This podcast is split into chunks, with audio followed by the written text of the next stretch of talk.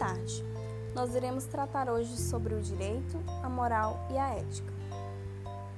Bom, primeiramente, nós temos que ter em mente o que é uma norma ética.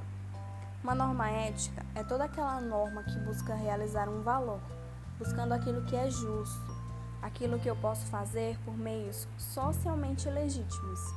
Por exemplo, as normas éticas podem ser aquelas que regulam como um profissional ele deve se portar dentro do seu, do seu ambiente de trabalho. Um outro exemplo, o Estatuto de Ética da Advocacia, onde os advogados possuem uma ética mínima que deve ser cumprida.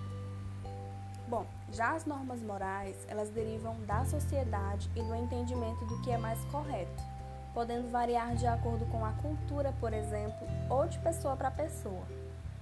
Mas de forma geral, podemos encontrar uma moral coletiva, que é o entendimento que a maioria das pessoas se adequam, e que em razão disso, muitas vezes vai estar no mesmo sentido do direito, porque o direito, ele também se baseia na sociedade. Porém, o direito, ele tenta regular aquilo que é necessário em algumas situações, ele vai ter o mesmo entendimento da moral e em outras ele vai ter um entendimento contraditório ao da moral. Porque as normas jurídicas, elas se baseiam no ordenamento jurídico realizado pelo Estado com base no direito positivo.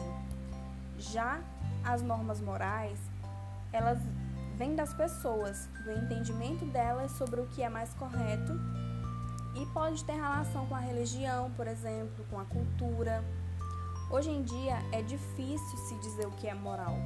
Afinal, cada pessoa vai ter os seus próprios valores, os seus próprios entendimentos, a sua própria moral.